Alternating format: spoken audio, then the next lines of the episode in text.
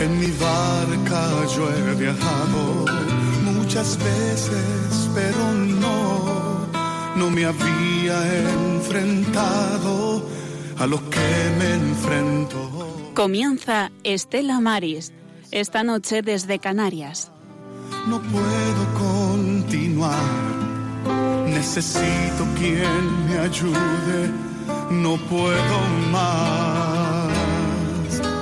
Mi barca se está hundiendo y nada yo puedo hacer, pues no tengo la experiencia que tendría un capitán. Buenas tardes. Un miércoles más, el barco de la Virgen zarpa desde el muelle de Ribera de Santa Cruz de Tenerife para que a través de las ondas entre en sus hogares. Estamos en directo escuchando Radio María en el programa Estela Mari. Y como un miércoles más, con nosotros está el equipo habitual. Juan Esteban, delegado del Apostolado del Mar en Tenerife, en la sala de máquina Nila Rodríguez, Paquita González y Carmen Rosa Montañez, y quien le habla, Monse Fernández. Juan, ¿qué te parece? ¿Pasamos a la hoja de ruta? Pues en eso vamos, tenemos la, la iniciativa ahora y buenas noches a todos. Buenas noches y buen programa. Gracias además por la audiencia. Pues iniciamos la hoja de ruta que este, hemos titulado la mujer Día de la Mujer Trabajadora, precisamente por el acontecimiento de mañana. El mes de marzo, a nivel eclesial, está marcado por dos acontecimientos importantes. La festividad de San José, que nuestra sociedad ha elegido como Día del Padre, y el 25 de marzo, fecha de la Anunciación de María en la que celebramos la visita del Arcángel Gabriel a la Virgen María para anunciarle la concepción en su seno del Redentor de la humanidad por obra del Espíritu Santo. La sociedad nos propone el 8 de marzo Día de la Mujer Trabajadora, trabajadora con la cual, además de reconocer su aportación en la actividad profesional laboral, es una ocasión para reivindicar la excelencia de su labor en el cuidado del hogar al que ha de contribuir el esposo, lugar en el que ambos conviven y en el que nacen y crecen los hijos. No podemos dejar pasar la ocasión para homenajear a todas las mujeres que sufren el acoso y la violencia machista, y en especial con aquellas que han perdido incluso la vida. La presencia de la mujer en el ámbito marítimo es muy reciente, de manera especial como profesional a bordo de los barcos.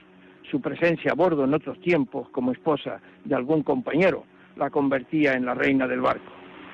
Hoy compartirán con nosotros varias mujeres con actividades profesionales distintas, aunque con algo en común en el trabajo de todas ellas, la mar, como gusta al marino llamarla utilizando el artículo en femenino.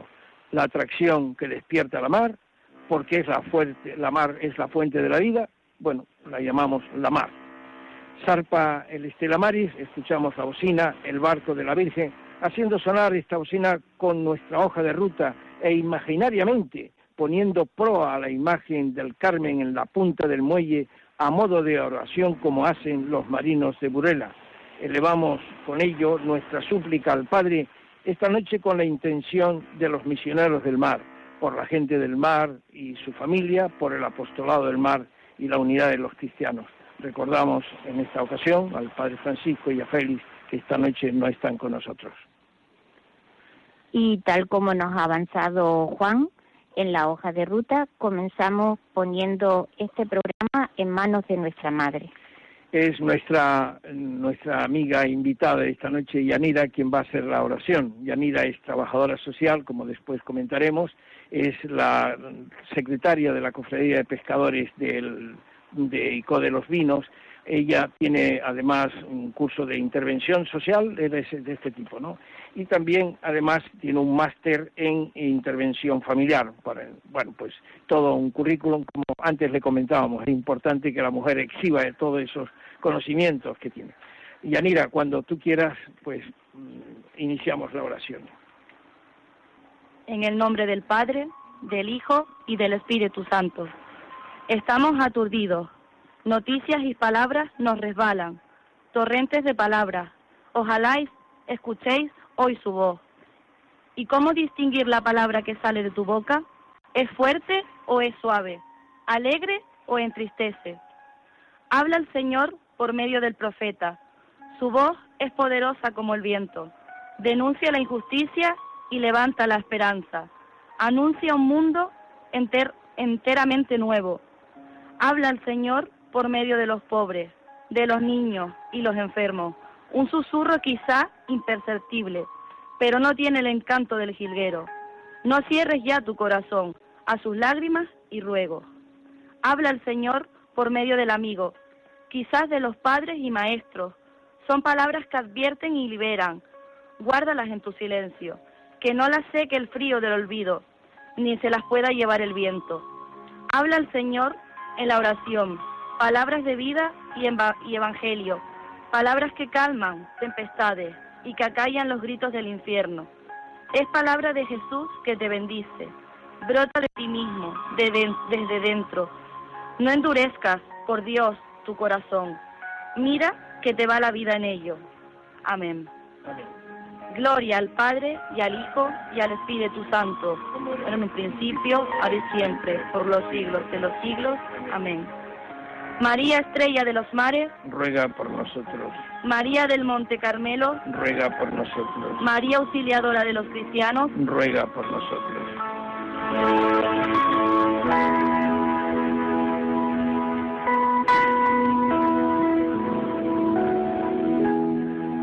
Pues gracias, Yanida, por esa oración que nos ha ayudado a todos a ponernos en la presencia del Señor. ¿Desde cuándo, Yanira, eh, haciendo de secretaria de la Cofradía de Pescadores de Ico de los Vinos? ¿Y qué proceso has tenido que realizar para llegar a, ese, a esa responsabilidad?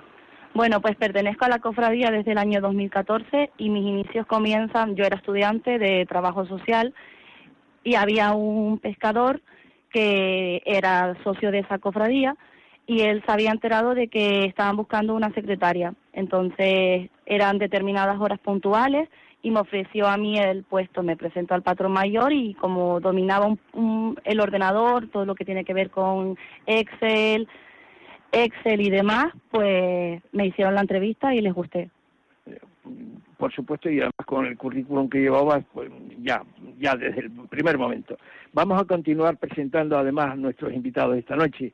Eh, tenemos aquí al lado a, a Maite Salazar Laplace, responsable de recursos humanos de la Autoridad Portuaria de Puertos de Tenerife.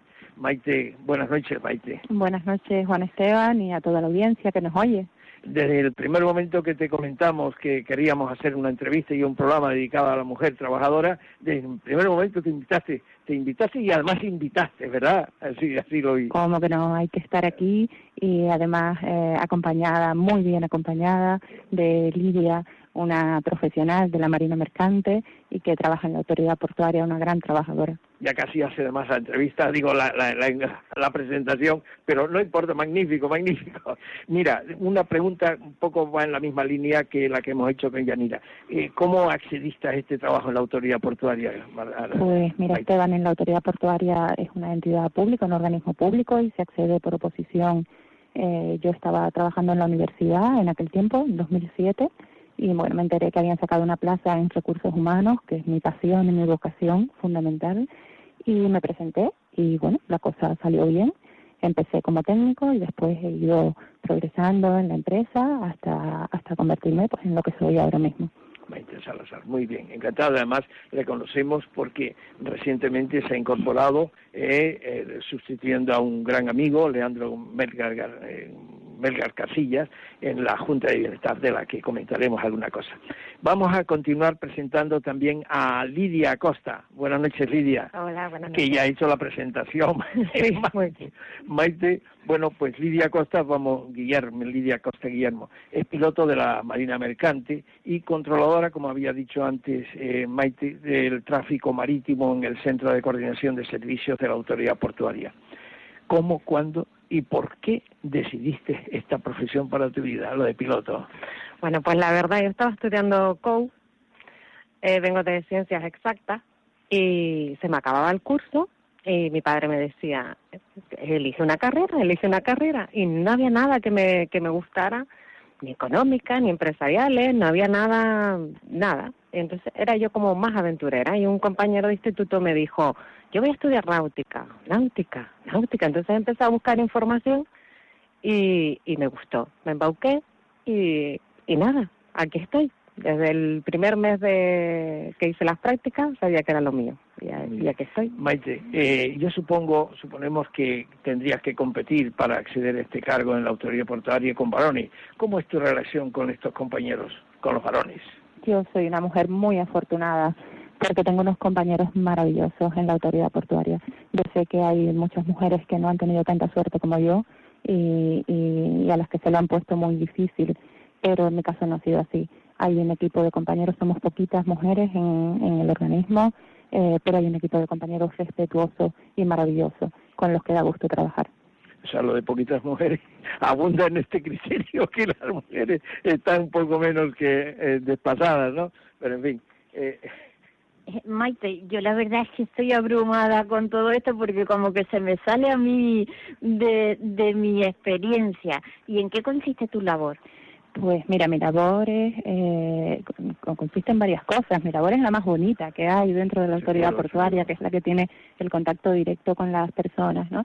Nosotros nos encargamos en el departamento de reclutar, eh, de seleccionar a las personas que se van a incorporar, de acogerlas cuando se incorporan, de formarlas a lo largo de su carrera profesional, de ofrecer en la medida de lo posible, últimamente poco, pero lo intentamos, posibilidades de desarrollo y de promoción profesional eh, de mantener el mejor clima laboral posible, de hacer que esas personas se desarrollen en otros ámbitos, no solo el profesional, y de ahí que impulsemos tantas actividades de voluntariado corporativo y, de formación en habilidades y en otro tipo de herramientas, no solo técnicas, sino también pues de gestión y para la vida personal. Y también llevamos toda la parte del trabajo administrativo del Departamento de Recursos Humanos, de pago de nóminas, contratación y demás prevención de riesgos laborales y recientemente responsabilidad social corporativa. Que tendríamos que tener un programa con este tema, con este asunto. ¿eh? Cuando quieras, Esteban. Es magnífico. Oye, Yanira, mm, quizás también esta pregunta es importante. ¿Cómo, ¿Por qué te hiciste trabajador social? ¿Qué, ¿Qué fue lo que te impulsó a elegir esa carrera? porque seguro que los que hemos estudiado pues alguna carrera, algo nos impulsó al inicio. ¿A ti qué fue?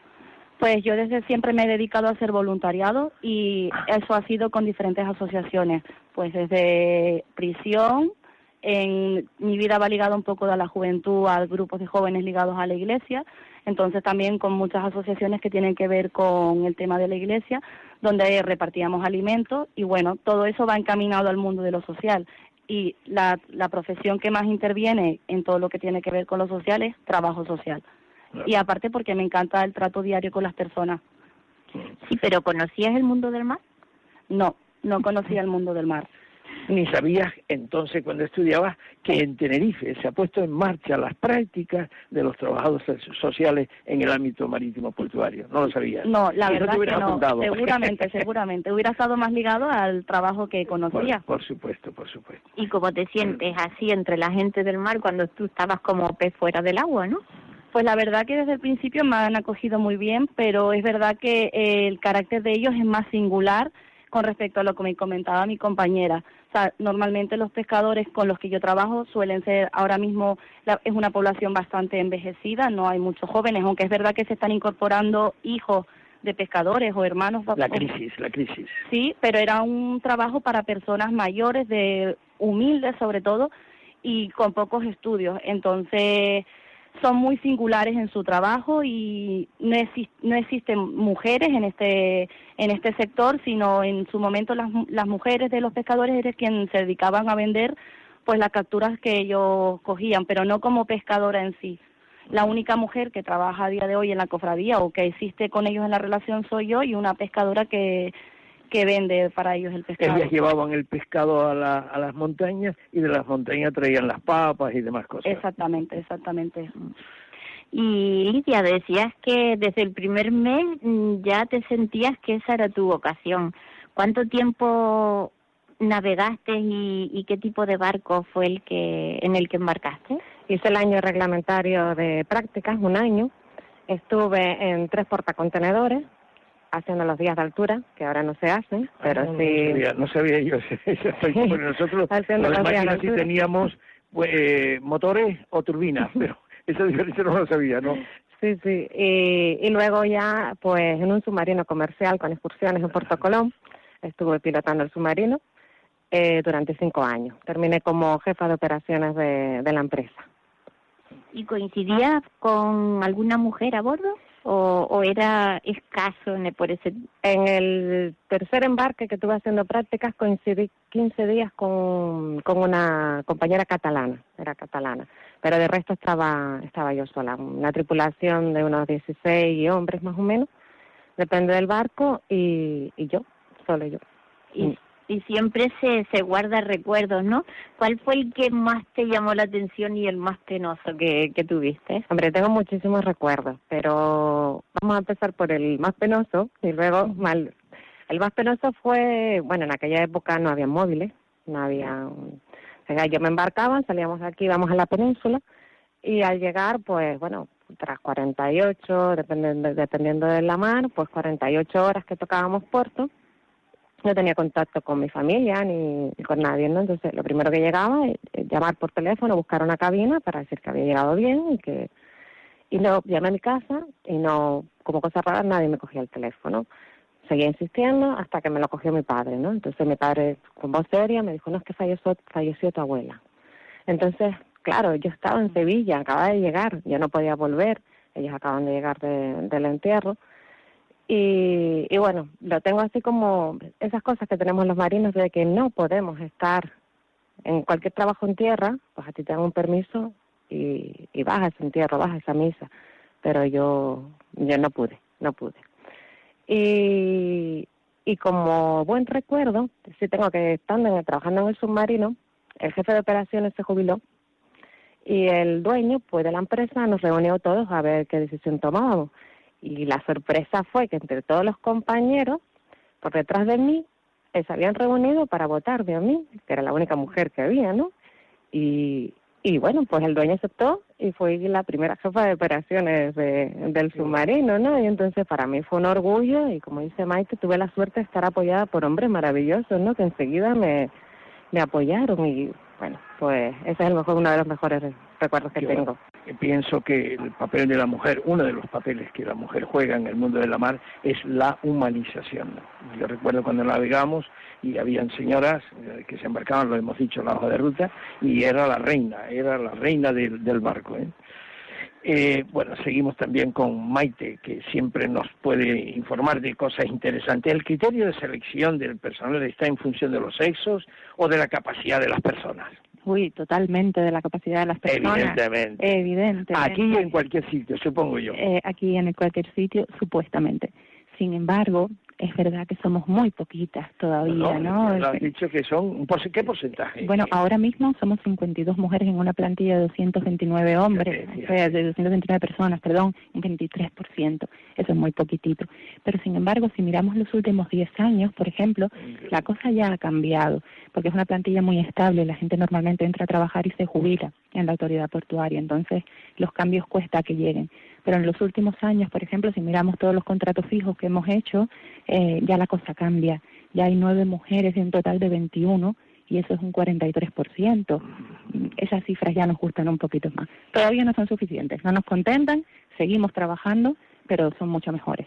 Bueno, eso, con eso hay, tenemos que congratularnos todos, sobre todo esa presencia de la mujer en el ámbito profesional es importante. Yo pienso que humaniza el trabajo. Yo creo que la, diversidad es un valor y, que haya tanto hombres como mujeres enriquece indudablemente. totalmente, estoy de acuerdo.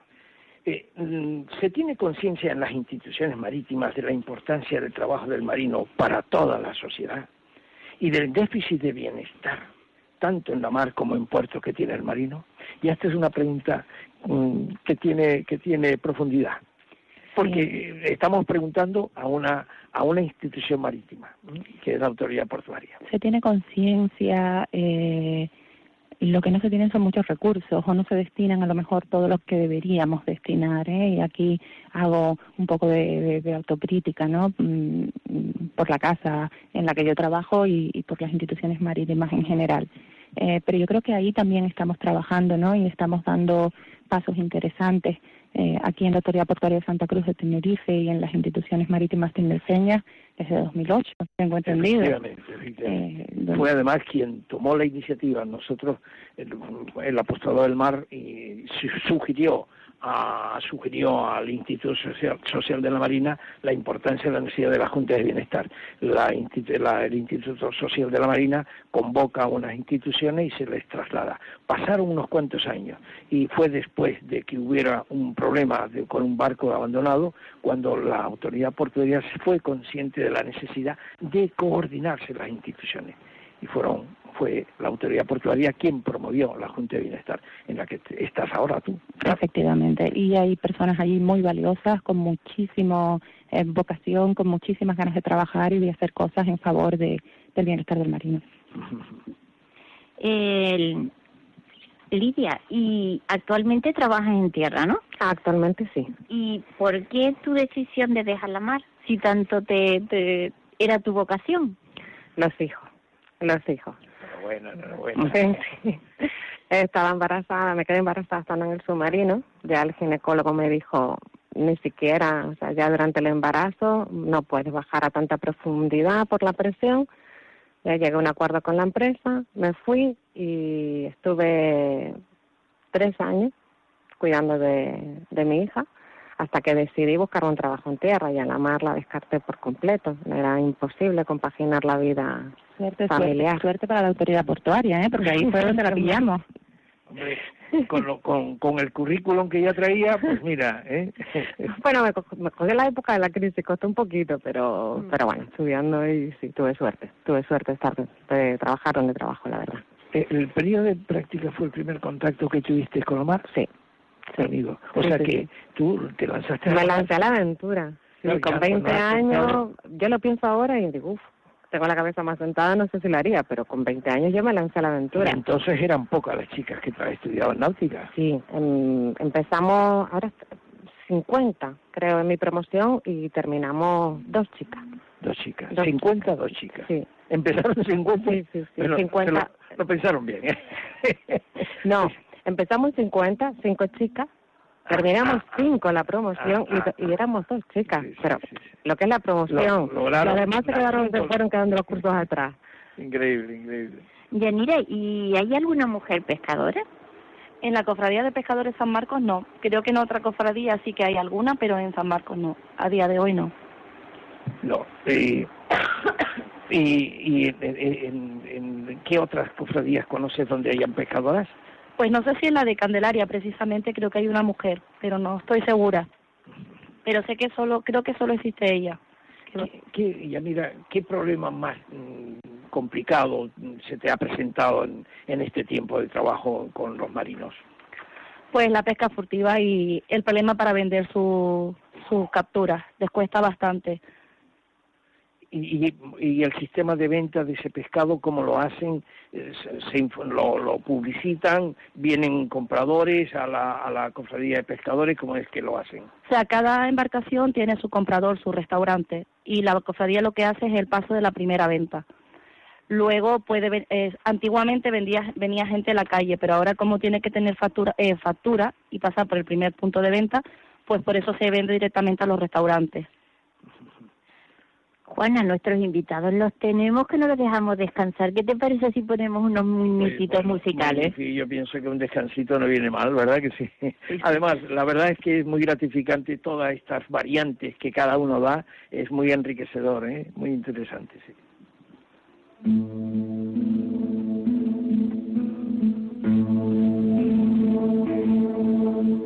como la y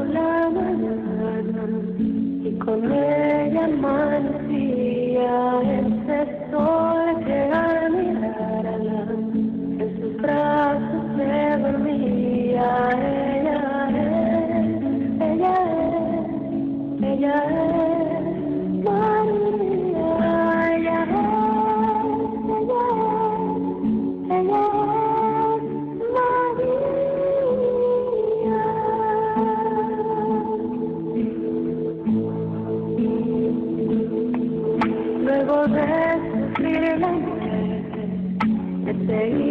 que llama llevó en silencio al mundo la verdad de sus palabras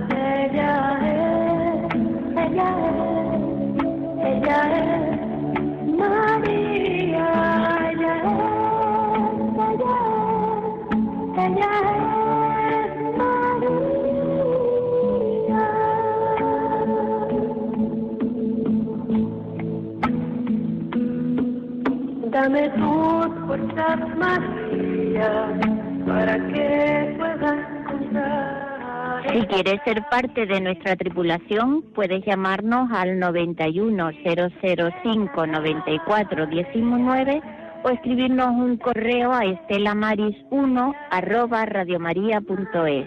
Ella es, ella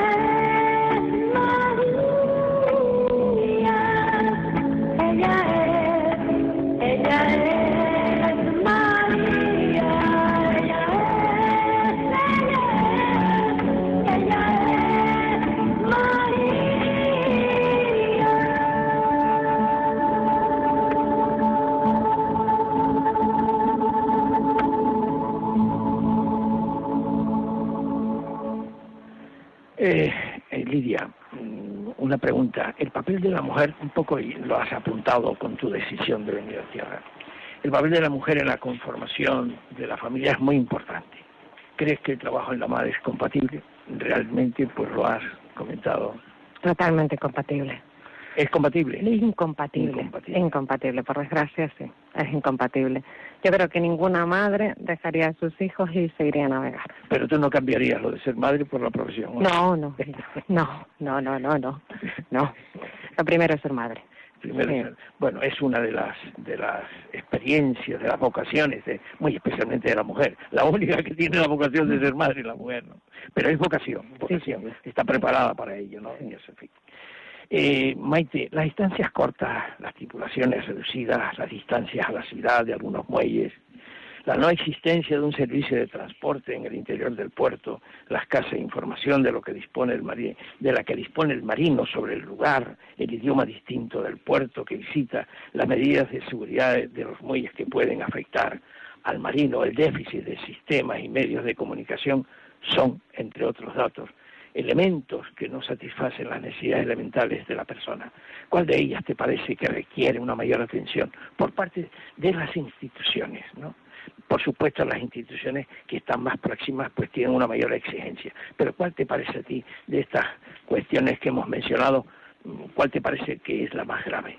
Me haces preguntas muy difíciles, ¿eh, Juan Esteban? Vamos, yo no sé si voy a pasar el examen. Bueno, tú como miembro de la Junta de Bienestar, precisamente, pero en fin, es fácil entenderlas, ¿no? Y son todas problemáticas que, que están ahí, sin duda. Yo sinceramente no sabría decir cuál es la más importante o cuál es la más grave o cuál es la que sufren más eh, los marinos. Mm, Hablabas, por ejemplo, del tema de las medidas de seguridad. Y fíjate qué cosa, esas mismas medidas de seguridad están para protegerles, Y sin embargo, aparte de incomodarles. de incomodarles. Efectivamente, es como cuando pasamos por el aeropuerto, por todas las revisiones, los escáneres, pues a todos nos incomoda, pero es necesario y es nuestra protección, ¿no? Eh, hay que trabajar en todo, hay que hay que empujar en, en todas las direcciones y, y tratar de, de contribuir y de facilitarlo lo más posible. Pero tú crees, Maite, que toda esta problemática, mm, todo este déficit de bienestar que es palpable, cuestiona las instituciones. Yo creo que sí, sí se lo cuestionan y, y creo que hay gente preocupada por el, por el tema y además nosotros lo sabemos porque lo vivimos en la Junta de Bienestar, eh, pero evidentemente no se le dedican todos los recursos que, que debiéramos. A pesar- Hace falta más. A pesar falta que el bienestar del marino entra en la normativa de los, del trabajo marítimo. ¿eh? Y es fundamental, y es fundamental también visibilizarlo, ¿eh? porque antes comentabas, antes de empezar, eh, que, que, que este mundo es un gran desconocido, y es verdad que mucha gente vive de espaldas a él, y hay que hacer un trabajo de, de promoción y de visibilización de esos profesionales que están ahí. Este es el objetivo de este programa. Creo que tenemos ya a la escucha el- al, al, a la invitado, a la invitada, quiero decir, de La Coruña, Natalia Laiño. Buenas noches, Hola, buenas Natalia. noches. Buenas noches. ¿Cómo está mi amiga, nuestra amiga de La Coruña?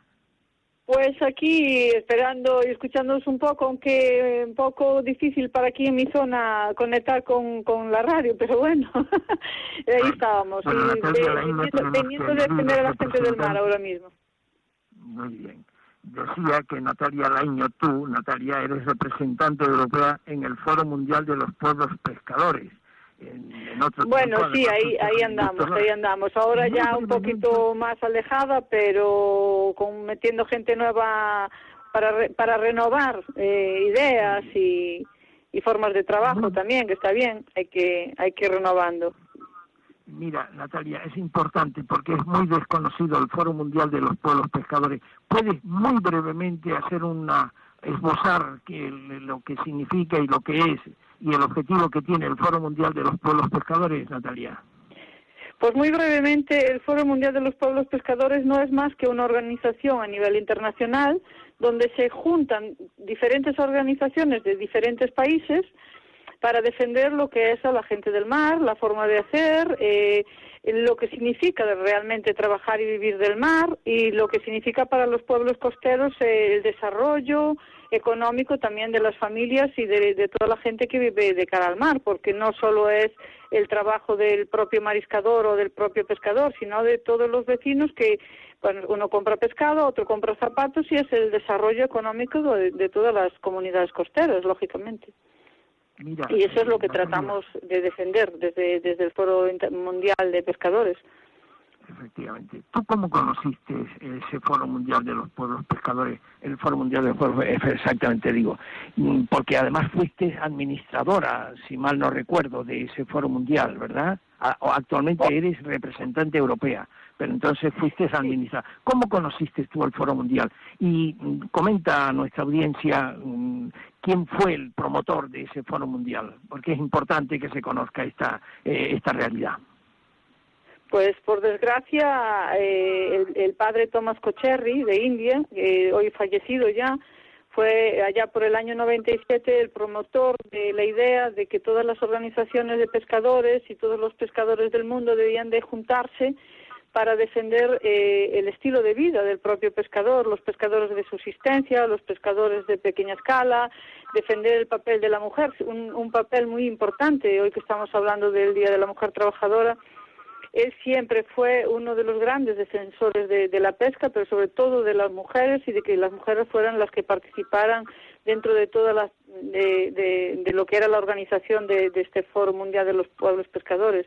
Y yo, como me preguntas, pues eh, entré a participar porque pertenecía a una asociación que se llamaba Gamar y que entré a, a formar parte de, esta organización y ella, esta organización fue la que entró a formar parte del Foro Mundial de los Pueblos Pescadores, en la que yo era después la presidenta y en la que eh, a través de esta organización pues eh, entré a ser parte de, de, la directiva del Foro Mundial de los Pueblos Pescadores, como bien decías tú, Juan, pues eh, siendo la, la administradora, la tesorera, en el cargo real era la tesorera de, de, del propio foro. ¿Y tu familia tiene algo que ver en tu relación con el mar? Sí, yo tengo, soy mariscadora y aparte de, de trabajar, de, de, de, ser una cierta activista, por así decirlo, de defensa del sector del mar y de, de la gente que trabaja pesca artesanal, hoy mismo venimos de, de un pleno de un ayuntamiento de aquí de mi pueblo de, de un, defender una moción en contra de unas minas al aire libre, que sería un, un tremendo error y un gran perjuicio para la gente del mar hacer esto, este tipo de, de, de multi, multiobra eh, en una zona donde desembocan ríos, esos ríos van al mar, donde contaminas agua, donde contaminas el medio ambiente y bueno, precisamente bueno, mi actividad es así un poco entre mariscadora, defensora de, causas eh, difíciles, por así decirlo. En una actividad, Natalia, eh, cuando estabas hablando de, de esta última obra, me recordé lo del padre Tomás Cocherni, que por otros problemas de este mismo tipo, eh, a él le metieron más de una vez en la cárcel, eh, atención. En una actividad muy cercana al varón, como es el mundo de la mar y especialmente de la pesca, eres seleccionada para ejercer esta labor, así como la de administrador en nuestro tiempo, como has comentado. ¿Qué es lo que te parece aportabas a este servicio que para otros era más deficitario? Bueno, a ver, desde mi punto de vista, eh, yo eh, pensaba pensaba yo en aquel entonces cuando entramos a formar parte de esta organización en el año 2000 que nuestro mundo era muy diferente al mundo de la gente de la India, de Pakistán, de, Sri Lanka y de, de, países más de, del tercer mundo, por así decirlo, países más pobres, ¿no? Pero con el paso del tiempo lo que nos damos de cuenta y, y lo que fui aprendiendo, sobre todo aprendiendo de que ellos son unos grandes luchadores, de que, como decías, el padre Thomas Cocherry eh, hizo, estuvo preso, hizo una huelga de hambre, hizo muchas batallas en favor de la gente de la pesca cuando él era un padre ca- católico y defensor de, de la Iglesia, pero en cambio fue más defensor de los po- de los pobres y de los sobre todo los pobres pescadores e incluso eh, poniendo en riesgo su propia vida, con lo cual eso nos da una lección importante de, de, cómo debemos de, de vivir y de cómo debemos defender eh, lo que, en la- aquellas cosas en las que creemos, ¿no? Y realmente, realmente lo que te digo es que lo que sí he aprendido es que eh, hay una hay una cosa que nos une y que los problemas son generalizados. Eh, no hay nada diferente de problemáticas ni económicas, ni de pesca, ni de legislación, ni de políticas, ni nada. Estamos a un mismo nivel. Hoy en día, por mucho mundo moderno que creemos que estamos, eh, la pesca, el papel de, los pescadores artesanales está en detrimento en todas partes. Y aquí en Galicia, eh, hoy mismo lo estamos viendo, que la gente se tiene que mover, se tiene que mover incluso más de lo que se está moviendo, pero no hay apoyo político en defensa de los, de los sectores básicos de la economía del- de la gente, en este caso del mar. No hay una defensa, estamos viendo cómo va en deterioro cada año, cómo cada año se pierde el número de mariscadoras, que en el- nuestro caso aquí es, es una, son la- el número más amplio es de mujeres mariscadoras se van perdiendo pesca artesanal, eh, se va perdiendo, eh, cada año va en deterioro eh, a menos, con lo cual al final nos damos de cuenta que efectivamente las diferencias de la otra parte del mundo a esta parte del mundo no, no son en, en, en cuestión de problemas en cuestión de problemas económicos, como digo, de problemas políticos, de problemas de sector, no, no hay diferencia, con lo cual mm, estamos unidos por un mismo hilo que nos une al ombligo del mundo y que es el sector, en este caso es el mar, y que, que tenemos que pelear por él con uñas y dientes y da igual dónde estemos, en qué lugar, porque la problemática y las necesidades son las mismas. Eh, bueno, supongo que esto lo pueden hacer también las compañeras que nos están acompañando, que, nos, que están con nosotros esta noche. Si quieren hacer alguna pregunta, Yanida, tú que eres secretaria de, la, de, la, de los pescadores, pero en fin, que eso, mm, si alguien quiere hacer una pregunta, pues magnífico. En tu relación laboral compartida con el varón, ¿cuál ha sido la dificultad más grande que te has encontrado? Bueno, eh, la dificultad más grande en mi caso, eh, la- el varón con el que compartía era mi marido, con lo cual la problemática pues se quedaba un poco más en casa, ¿no? Pero, pero realmente la mujer eh, siempre estuvo más marginada en el sentido de derechos. De hecho, en otros programas aquí hemos hablado del papel de la mujer. Aquí eh, la mujer mariscadora era no era una, un papel de, de trabajo reconocido. Hasta el año 2000, no, 95 comenzaron, en el año 2000 se cerró, que ya se hicieron profesionales, pero realmente era un, un papel secundario. Tú trabajabas en el mar, atendías los niños, atendías la casa, no cotizabas, no, no tenías derechos. Y entonces siempre fue un poco más a rastras de con respecto al varón. El varón tenía derechos ya a seguridad social, tenía otro otros derechos, pero la mujer siempre fue un poco más más atrasada en eso. Hoy en día estamos hemos mejorado mucho gracias a las asociaciones que se fueron creando y que fueron reeducando a la gente, mm, e informándolas de los derechos que tenían, de, de cómo conseguirlos, de cómo pelearlos. Entonces fuimos mejorando un poco, pero realmente eh, siempre hubo mucha dificultad eh, con respecto a- al reconocimiento en, en esa cuestión, ¿no? Eh, quizás esta es una pregunta que vale para todos los intervinientes, porque son mujeres esta noche. En tu relación laboral, perdón, eh, ¿crees que la actividad laboral profesional limita, afecta a la vocación maternal? Te lo pregunto a ti, Natalia, y a las demás también, que pueden contestar después. Bueno, en el caso nuestro, en el caso nuestro aquí como mariscadoras, eh, tenemos una jornada laboral pues de unas cuatro horas, no todos los días del año. Eh, quizá eh, aquí a nivel marisqueo, a nivel de, de aquí de, de mi zona, quizá no no hay tanta problemática como como en otras en otras tareas, como sería por ejemplo si estuvieras embarcada, ¿no? pero pero sí hay en general eh, no solo en el mar, sino en todas las en todas las tareas. Yo, por ejemplo, puedo contar el caso de mi hija, ¿no? Que es una tiene una, una chica que es joven, 35 años, con su carrera, con su doctorado, y en cambio tiene un hijo de que va a hacer ahora tres años y ella se encuentra también con problemática de desarrollo laboral porque dice yo he llegado a este nivel pero he tenido que parar porque tenía que decidir entre atender a mi hijo estar con mi hijo más tiempo o, subir en mi carrera. Entonces yo creo que la mujer siempre tiene un papel difícil a la hora de querer ser madre. Por mucho que queramos ser modernas, por mucho que queramos tener, por mucho que dispongamos de, de guarderías, de atención, de, de otro tipo de, de, medios para, para poder tener un niño, pero o lo tienes y lo dejas a cargo de otras personas o lo tienes y lo quieres cuidar. Entonces yo creo que el papel de la mujer siempre está, sea en la tarea que sea, siempre está un poco medido eh, a nivel de maternidad y a nivel laboral, ¿sabes? Eh, La verdad es que es muy interesante lo que lo que dice eh, nuestra compañera de, de La Coruña. Pero yo me preguntaría, eh, la realidad efectivamente es esa, pero debería ser así. Eh, ¿Deberían a lo mejor las instituciones apoyar para que la mujer no tuviese que elegir entre una cosa y la otra, para que ser madre no supusiera pagar una factura en términos de desarrollo profesional? Eh, lanzo ahí la pregunta y la dejo en el aire, ¿no? Pero la dificultad, pues aparece, ¿no? Pudiera, pudiéramos entender que existe una, hay un, una dificultad entre el desarrollo profesional y la mm, condición de madre, ¿no?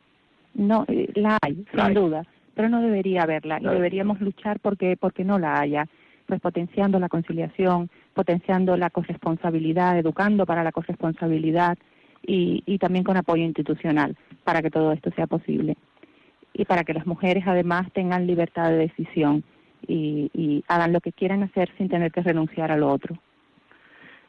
Esta pregunta quizás tenga relación con lo anterior, eh, y te lo hago a ti, Yanira, mejor dicho a Natalia Laño, como. Eh, eh, ¿Afecta la actividad profesional mm, al índice de natalidad actualmente? Natalia, ¿tú qué opinas? También para las demás, por supuesto. Sí. Es un tema ver, de la mujer. Claro ¿eh? que a, ni- a nivel de todos los sectores, a ver, a nivel económico, aquí estaba diciendo antes que a nivel de, de, de lo que es una mariscadora eh, en Galicia, quizá eh, eh, el, el hecho del trabajo en sí no, no tenga eh, repercusión a la hora de querer tener un hijo, no.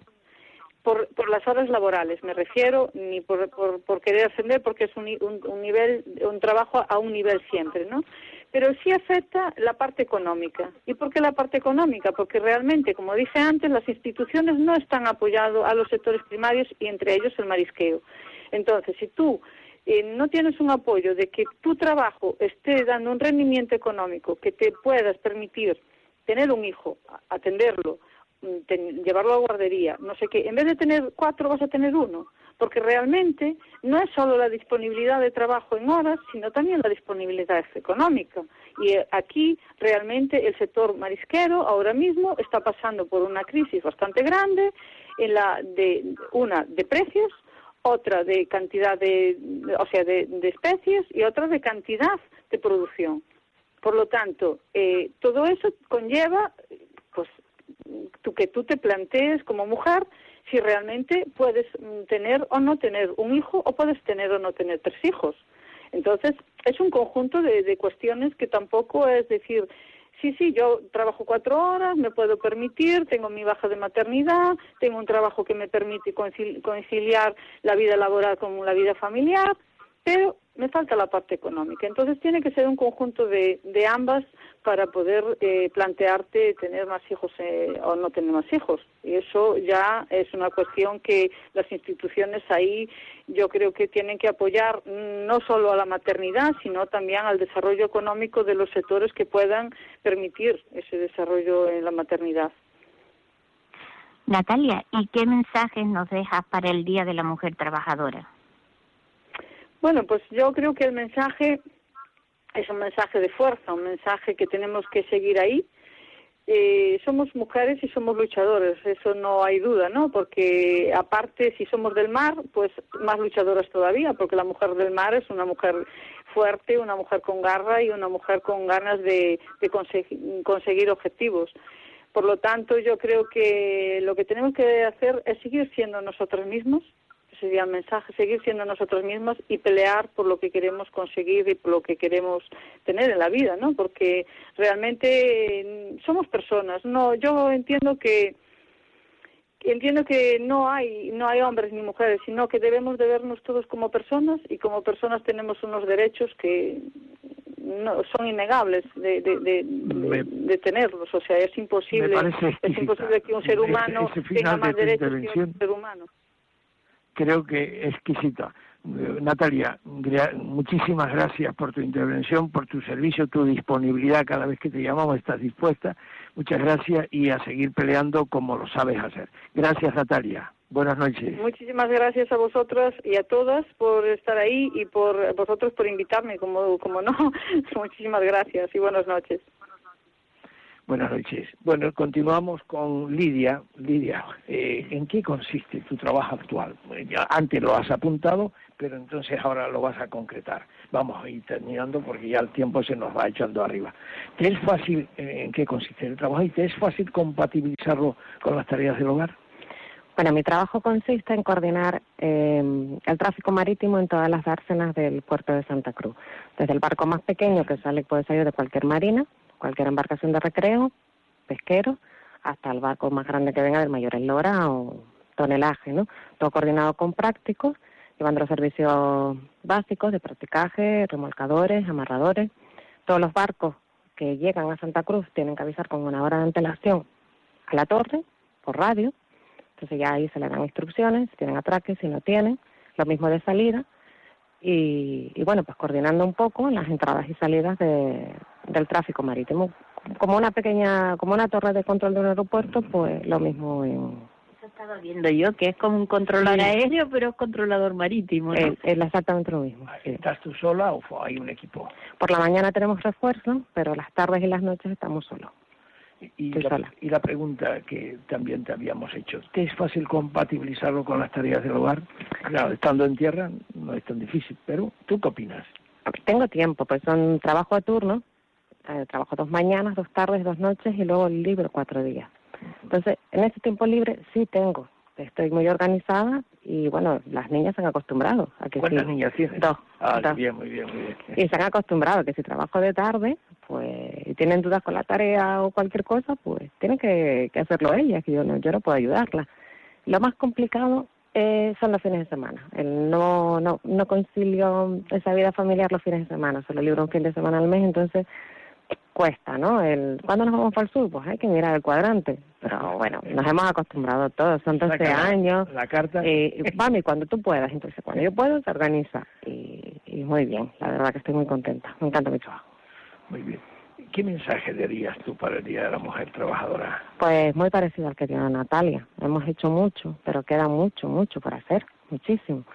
Entonces, ya a todas las mujeres trabajadoras y a las que no lo son, bueno, lo son, entre comillas, en casa se trabaja muchísimo más, muchísimo más que, que fuera, pues que hay que seguir luchando, hay que seguir, que no podemos parar, que si nosotras paramos, se para el mundo. Y eso, seguro, seguro. y hay que seguir, que hemos conseguido mucho, pero queda, queda mucho por delante y, y yo espero que mañana sea un día importante y, y que nos apoyen, que sí, que lo lograremos. Maite, eh, Juan Esteban sí o sí siempre nos capta para el apostolado del mar.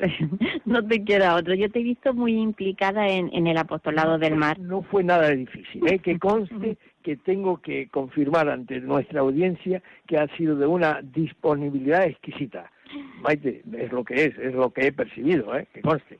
Eh, mm, explícanos brevemente en, en qué consiste tu, tu labor en este apostolado del mar. Eh, bueno, es muy reciente eh, m- mi colaboración con la, con la Junta y bueno, y con el, y con el apostolado, con, con la Junta de Bienestar. Eh, antes que yo estaba mi compañero Leandro Melgar, Leandro Melgar, sí. antiguo jefe de área de explotación, y me, me dejó el listón altísimo, la verdad. Y, y bueno, ahora intento pues colaborar en, en, en todas las acciones y en todas las reuniones y en todas las iniciativas que, que lleva a cabo la Junta con el impulso innegable y incansable de, de Juan Esteban, ¿eh? que, que nos pone firmes a todos rápidamente. Bueno, no, es, eh, lo, lo que te- eh, lo, eh, lo que hago es lo que tengo que hacer, no hago nada extraordinario. Además es la ilusión del que si él es- del que es capaz de sembrar ilusión por las actividades, las cosas que hace en función de los demás, en servicio a los demás. Te hemos conocido muy implicada en la actividad social corporativa de Tenerife. ¿Puedes explicar muy brevemente qué es esto? Eh, bueno, en la responsabilidad social corporativa eh, está implicada la autoridad portuaria entera. Realmente es un proyecto de, de- muchísimas personas que hemos eh, agrupado en, en un plan de responsabilidad social. Y ahí trabajamos en cuatro ejes fundamentales. Mm, Dicen que la responsabilidad social, bueno, tiene muchas definiciones, pero hay una muy práctica que dice que es Tendremos un programa para eso. pero- Sí, a- a- que es hacer dinero de la forma correcta, ¿vale? Pues a mí esa me encanta porque es muy sencillita y muy pragmática. Y ahí trabajamos pues en cuatro grandes ejes, en integración puerto-ciudad y en acción social, en innovación medioambiental para conseguir un, puesto, un puerto perdón, sostenible medioambientalmente eh, y también en, eh, en acción social para nuestros propios empleados y en desarrollo para nuestros propios empleados. hay una cuestión que esta tarde me preocupaba, ¿no? Hay inquietud por el encuentro puerto-ciudad, pero pregunto, ¿hay inquietud por el encuentro al revés, del marino de la, a- del anterior de la ciudad al puerto y ahora del puerto a la ciudad? ¿Hay esa misma inquietud?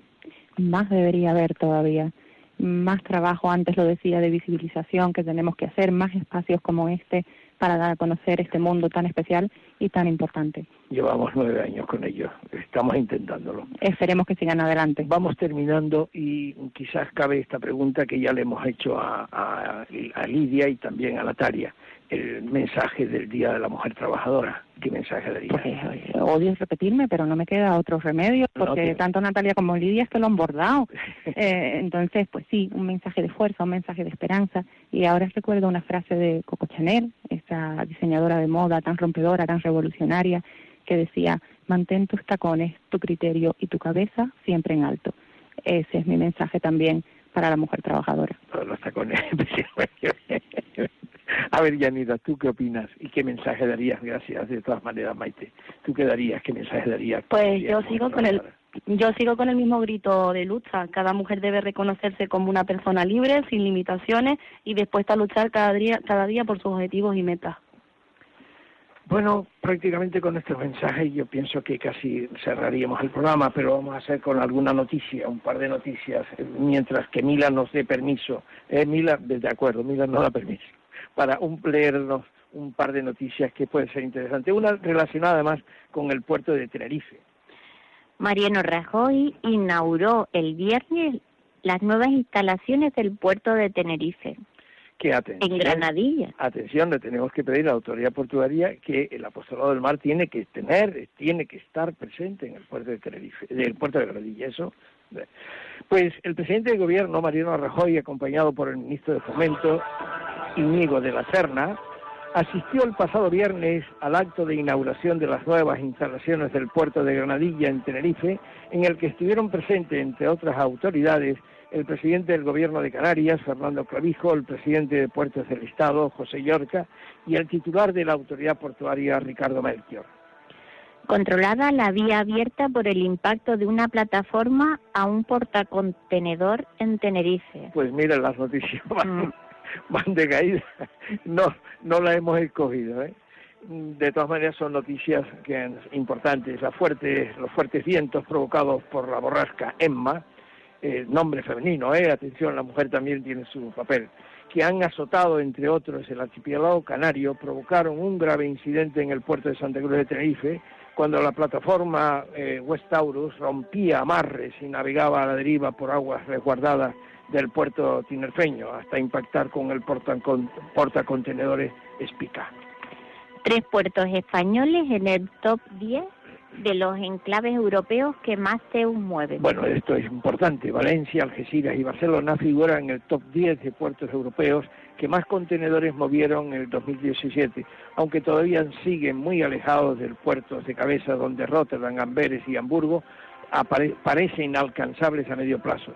El puerto de Barcelona logra entrar en la clasificación después de registrar un espectacular crecimiento del 32,7%, el mayor aumento de los grandes puertos europeos. Juan, y aunque tenemos muchas más noticias, se nos ha venido la hora encima. Pues bueno, pues terminamos con ellas. Así que ya nos despedimos dándole las gracias a todos nuestros oyentes por la audiencia de una semana más y nos despedimos nosotros hasta el próximo 4 de abril. Si Dios quiere. Y por supuesto nos despedimos agradeciendo a Yanira, a Maite Salazar, a Lidia el- y a Natalia Laíño, ¿no? Su intervención que nos ha ayudado a vivir con la realidad del mundo de la, de la mujer, la mujer en el mundo laboral. Muchas gracias a todas y a nuestra audiencia, por supuesto, por escucharnos. para luchar. Voy en busca de otros barcos que se pierden en el mar. Hay espacio suficiente, todos se podrán salvar. Y seguridad completa, me acompaña el capitán. Así concluye Estela Maris, hoy desde Canarias.